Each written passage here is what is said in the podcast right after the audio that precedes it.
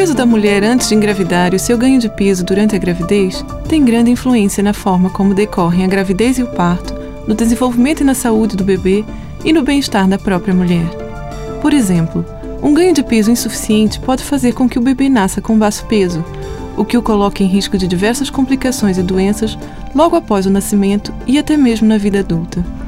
Já os bebês, filhos de mulheres que ganharam peso a mais durante a gravidez, têm maior tendência para serem obesos durante a infância.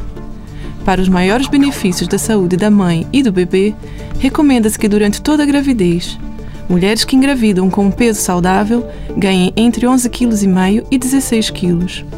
Mulheres que engravidam com baixo peso ganhem entre 12,5 kg e 18 kg. Mulheres que engravidam com excesso de peso ganhem entre 7 e 11,5 kg e mulheres que engravidam com obesidade ganham entre 5 e 9 quilos. Para mais informações, consulte a página do Facebook do programa Harvard Medical School Portugal.